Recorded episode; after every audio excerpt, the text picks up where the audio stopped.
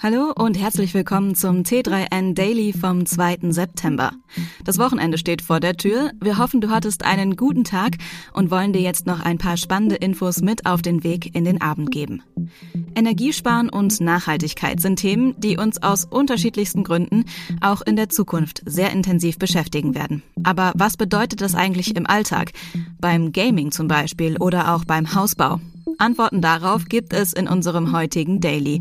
Und auch ein Beispiel dafür, wie man es mit Nachhaltigkeit auch übertreiben kann.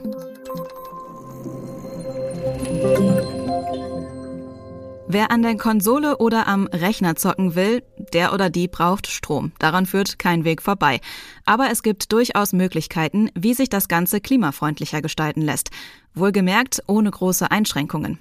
Du willst auch beim Zocken Energie sparen und dabei weiter Spaß haben? Dann haben wir sechs Tipps für dich, mit denen du an der Konsole klimafreundlicher unterwegs bist. Aus alt mach neu. Das soll künftig auch beim Hausbau funktionieren. Recycling ist ja inzwischen ganz normaler Bestandteil unseres Lebens. Das US-Startup Azure Printed Homes hat große Ziele und will neuen Wohnraum zu bezahlbaren Preisen entstehen lassen und dabei gleichzeitig noch Plastikmüll reduzieren. Die Lösung sollen Häuser aus dem 3D-Drucker sein, billig und rasend schnell zu produzieren. Als Rohstoff dienen dem Unternehmen alte Plastikflaschen. Rund 100.000 Stück werden für ein Tiny House benötigt. Künftig sollen damit auch Mehrfamilienhäuser gebaut werden können.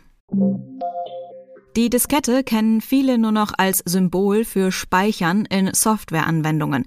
Früher, also bis vor etwa 30 Jahren, war die Diskette aber auch das Speichermedium der Wahl. Klingt komisch, ist aber so, würde es bei der Sendung mit der Maus jetzt heißen. In Japan ist diese Vergangenheit aber an erstaunlich vielen Stellen immer noch Gegenwart. Der dortige Digitalminister will jetzt diesem etwas eigentümlichen Verständnis von Nachhaltigkeit endgültig ein Ende bereiten und die Diskette ins Museum verbannen. Bei komplexen Aufgaben braucht es einen guten Plan. OKR kann dabei hilfreich sein. Die OKR-Methode wird oft als Performance Management missverstanden.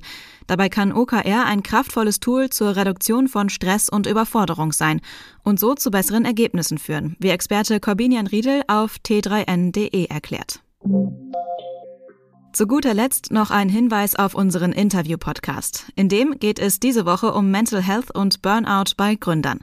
GründerInnen haben selten geregelte Arbeitszeiten, schlafen wenig und sind enormem Stress ausgesetzt.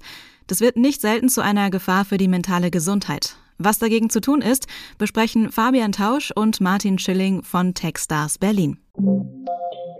Das war schon wieder mit dem T3N Daily. Noch viel mehr zu allen Aspekten des digitalen Lebens, des Arbeitslebens und der Zukunft findest du rund um die Uhr auf t3n.de.